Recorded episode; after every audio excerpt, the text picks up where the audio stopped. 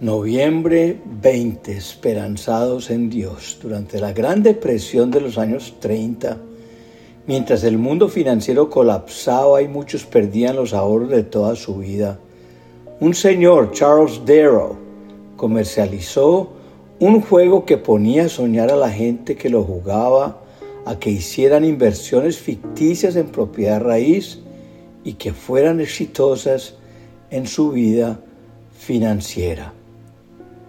Tu peor momento puede convertirse en tu mejor momento si es que no dejas de esperar en Dios. Proverbios 13:12 dice, qué tristeza da que los deseos no se cumplan y cómo nos llena de alegría haber cumplido nuestros deseos. La esperanza es la visión avanzada del futuro. Hebreos 6:19 Dice, esta confianza nos da plena seguridad. Es como el ancla de un barco que lo mantiene firme y quieto en el mismo lugar. Y esta confianza nos la da Jesucristo que traspasó la cortina del templo de Dios en el cielo y entró al lugar más sagrado. Si perdemos la esperanza, perdemos el ancla de nuestra vida. La falta de esperanza produce desánimo, frustración, desesperación y por último, depresión. Personas desesperadas toman decisiones desesperadas. La esperanza no te llevará a la desilusión. Romanos 5:5 dice, y la esperanza no nos defrauda, porque el amor de Dios ha sido derramado en nuestros corazones. Servimos a un Dios de esperanza. Oseas 2.14 al 15 dice, a pesar de todo eso, llevaré a Israel al desierto y allí con mucho cariño haré que se vuelva a enamorar de mí. Le devolveré sus viñedos y convertiré su desgracia en una gran bendición. Volverá a responderme como cuando era joven como cuando salió de Egipto. Dios le está prometiendo a Israel que Él convertirá el valle de la aflicción en una puerta de esperanza. Dios puede abrir una puerta de esperanza aún en medio de un valle de aflicción. Dios puede tornarnos de un lugar sin esperanza y llenar nuestro espíritu con su esperanza. El lugar de tu aflicción, Dios lo puede convertir en un lugar de bendición. El lugar de tu aflicción, Dios lo puede convertir en un lugar de victoria. El lugar de tu aflicción, Dios lo puede convertir en un lugar de redención, porque no hay nada imposible para Dios.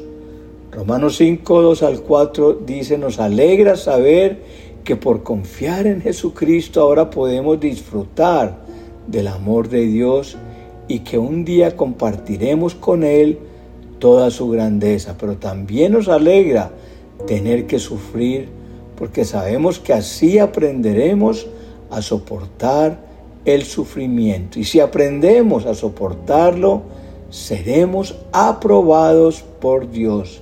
Y si Él nos aprueba, podremos estar seguros de nuestra salvación. De eso estamos seguros.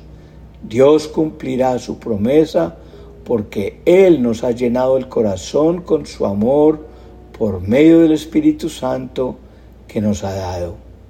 Las pruebas producen perseverancia, la perseverancia produce carácter y el carácter produce esperanza.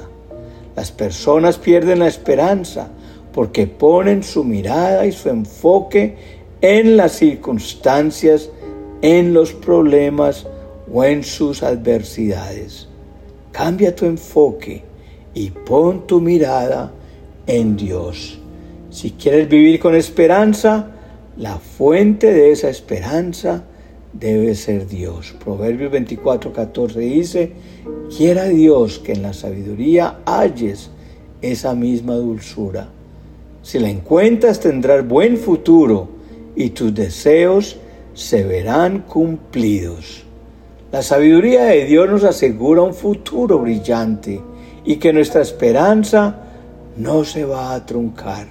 Muchas personas cuando pasan por momentos difíciles se aíslan de otras personas y piensan que la soledad los va a ayudar, pero la verdad es que en momentos de desánimo y de depresión la soledad lo único que va a hacer es que te va a terminar arruinándote. Debemos siempre rodearnos de esperanza. Rodéate de gente positiva que te ayuden, que te edifiquen con sus consejos y con sus palabras. Abraham fue uno que en contra de toda esperanza creyó, no desfalleció y no dejó de tener esperanza. Quiero animarte hoy a que desarrolles tu vida alrededor de un verdadero sentido de esperanza. Vivimos días en que el enemigo constantemente está atacando nuestras esperanzas. Lo cierto es que sin esperanza la fe no tiene nada con qué trabajar. De hecho, todas las promesas de Dios son promesas cargadas de esperanza. La esperanza en Dios está relacionada con el favor de Dios. La esperanza es más fuerte que el optimismo. La esperanza no evita los hechos, la esperanza desafía los hechos. Abraham nunca evitó los hechos. Abraham fue un hombre que desafió los hechos. El positivismo está relacionado con la personalidad. La esperanza tiene que ver con Dios.